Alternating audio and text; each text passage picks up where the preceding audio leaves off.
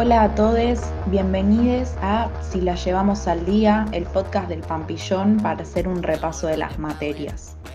Mi nombre es Sol y hoy vamos a abordar la materia teoría social, específicamente eh, el prefacio de Marx, Crítica a la Economía Política, que bueno, que es un texto corto, este podcast probablemente va a ser corto también, eh, pero tiene mucha información condensada en pocas frases, así que probablemente necesiten volver a escucharlo otra vez, también escucharlo lento, tomarse el tiempo de procesarlo, eh, porque bueno, tiene, tiene mucha información en, en poco contenido, digamos, o al menos a mi entender.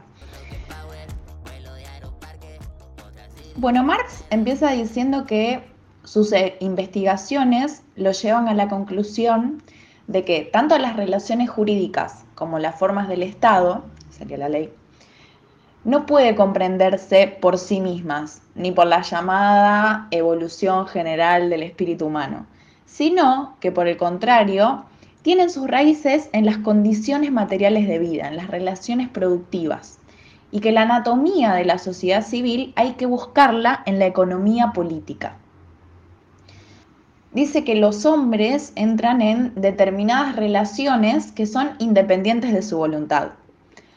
Y el conjunto de estas relaciones de producción va a formar la estructura de la sociedad. Y esto es muy importante. Estructura y superestructura son dos conceptos muy importantes a la hora de hablar de Marx. Entonces, estas relaciones sociales de producción van a formar la estructura de la sociedad, la estructura económica, que es la base real sobre la que se levanta la superestructura jurídica y política, que la superestructura justamente sería eso, la ideología.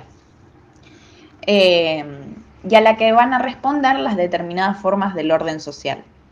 Entonces, y acá también una frase muy importante, no es la conciencia del hombre la que determina su ser, sino, por el contrario, es su ser social el que determina su conciencia. Marx, señor de los señores, digamos. Eh, esta frase también es muy importante y básicamente es, eh, se la van a tener que dar en la frente para ir a rendir al final. Eh, pero bueno, es también, tiene mucho contenido, o sea, no es la conciencia del hombre la que determina su ser, sino, por el, contrario, por el contrario, es su ser social el que determina su conciencia. Entonces, esto también lo podemos relacionar mucho con el psicoanálisis, ¿no? Como la humanidad pensando que somos pura conciencia, pura voluntad y demás, bueno, Marx viene a decir, no, en realidad lo que determina el ser del hombre no es su conciencia, sino el ser social, estas relaciones sociales de producción. Eh, las relaciones materiales. Em, entonces, bueno, y acá lo dice, las fuerzas productivas materiales de la sociedad entran en contradicción con las relaciones de producción existentes. Cuando se estudian estas cosas hay que distinguir siempre las formas ideológicas en que los hombres adquieren conciencia de este conflicto y luchan por resolverlo. Y de la misma manera que no podemos juzgar a un individuo por lo que piensa de sí, no podemos juzgar a estas épocas de conmoción por su conciencia. Por el contrario, hay que intentar explicar estas conciencias por las contradicciones de la vida material, por el conflicto existente entre las fuerzas productivas sociales y las relaciones de producción. Ninguna formación social desaparece antes que se desarrollen todas las fuerzas productivas que caben dentro de ella. Y jamás aparecen nuevas y más altas relaciones de producción antes de las condiciones materiales para su existencia hayan madurado en la sociedad. Por eso la humanidad se propone siempre únicamente los objetivos que puede alcanzar. Podemos designar como épocas el modo de producción asiático, el antiguo, el feudal y el moderno burgués. Las relaciones burguesas de producción son la última forma antagónica del proceso social de producción, en el sentido de un antagonismo que proviene de las condiciones sociales de vida de los individuos. Pero las fuerzas productivas que se desarrollan en el seno de la sociedad burguesa brindan al mismo tiempo las condiciones materiales para la solución del antagonismo. Con esta formación social se cierra, por lo tanto, la prehistoria de la sociedad humana. Bueno, ¿qué nos está diciendo Marx acá? O sea, nosotros tenemos que tener en cuenta que Marx escribe en el contexto de Inglaterra, un contexto que eh, justamente existían las relaciones burguesas de producción. Entonces, ¿cuáles son las relaciones sociales de producción? Y bueno, básicamente las que se establecen entre la burguesía y el proletariado. Entonces, Marx básicamente lo que hace es hacerse una pregunta. ¿Cuáles fueron las condiciones para que haya tanta desigualdad? Eh, entonces, tanto Marx como Engels van a tomar como medio para investigar las causas de la desigualdad lo que define el pensamiento en función de las relaciones de producción. Entonces, Marx toma la dialéctica de Hegel, pero cambia los momentos de la dialéctica.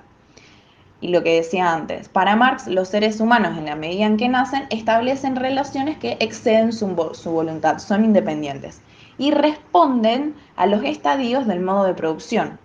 Entonces existen los poseedores de los medios de producción, los señores capitalistas, los burgueses, y aquellos que brindan su fuerza de trabajo para venderlo a cambio de un salario, es decir, los obreros.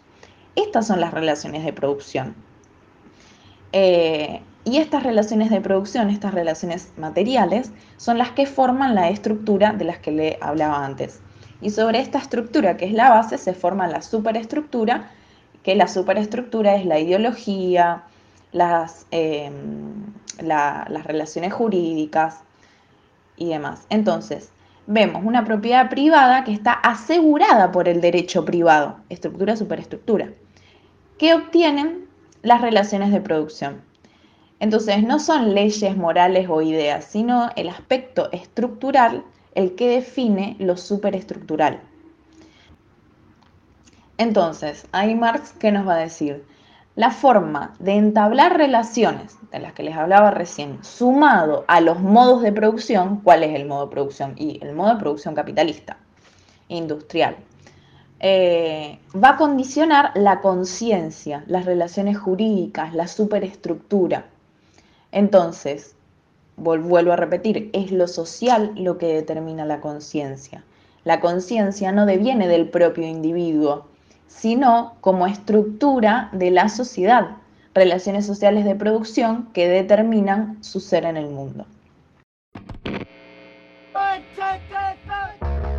Y bueno, a resumidas cuentas, esto es lo que nos dice Marx en el prefacio, como ya les dije antes, tómense su tiempo, hagan anotaciones que en realidad es más sencillo de lo que parece, pero bueno, es un texto corto y eso, que condensa mucha información en algunas frases que son clave. Así que bueno, espero que les haya servido. Cualquier duda, consulta, comentario, eh, pueden dirigirse a nuestras redes sociales, principalmente Instagram, pampillon.psico. Y bueno, los esperamos en los próximos podcasts. Esperamos que les vaya muy bien en los exámenes.